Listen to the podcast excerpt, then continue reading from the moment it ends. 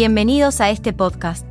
En este capítulo, hablaremos sobre la doctrina social de la Iglesia.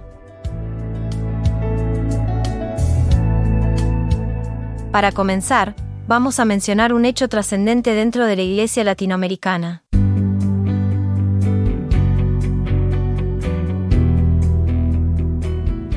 Este hecho es la historia de Monseñor Arnulfo Romero, un obispo en El Salvador que gobernó una diócesis importante entre 1977 y 1980. Respecto a su historia, el Papa Francisco lo canonizó y lo nombró como un ejemplo en la promoción y defensa de los derechos humanos cuando en El Salvador se vivían momentos de sufrimiento y opresión. Por esto, al hablar de la doctrina social de la Iglesia, es fundamental remarcar el papel del Monseñor Romero como un referente en la promoción de los derechos humanos. Así también, es importante destacar sus acciones y compromisos que representaron una encarnación de los valores de la Iglesia en el mundo real.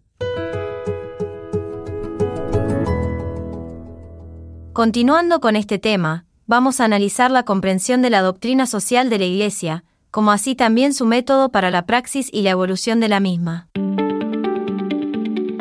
La doctrina social de la Iglesia no es un adoctrinamiento, sino una enseñanza basada en los valores evangélicos y teología moral.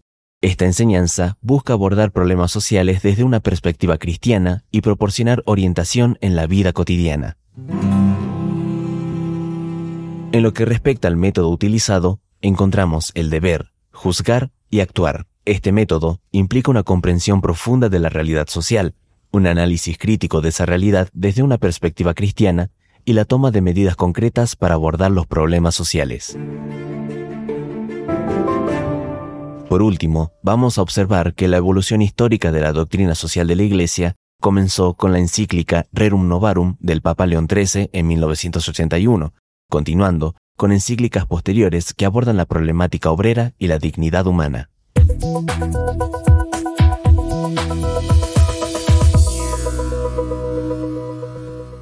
Como resumen general de este episodio, vamos a entender que la doctrina social de la Iglesia no es un adoctrinamiento, sino una enseñanza basada en valores evangélicos y teología moral.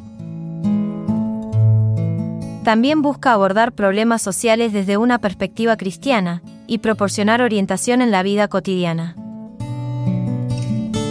En lo que respecta a su método, el mismo implica una comprensión profunda de la realidad social, un análisis crítico de esa realidad desde una perspectiva cristiana, y la toma de medidas concretas para abordar los problemas sociales.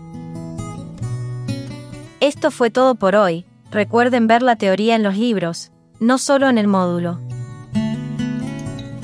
Los esperamos en el próximo podcast de la carrera.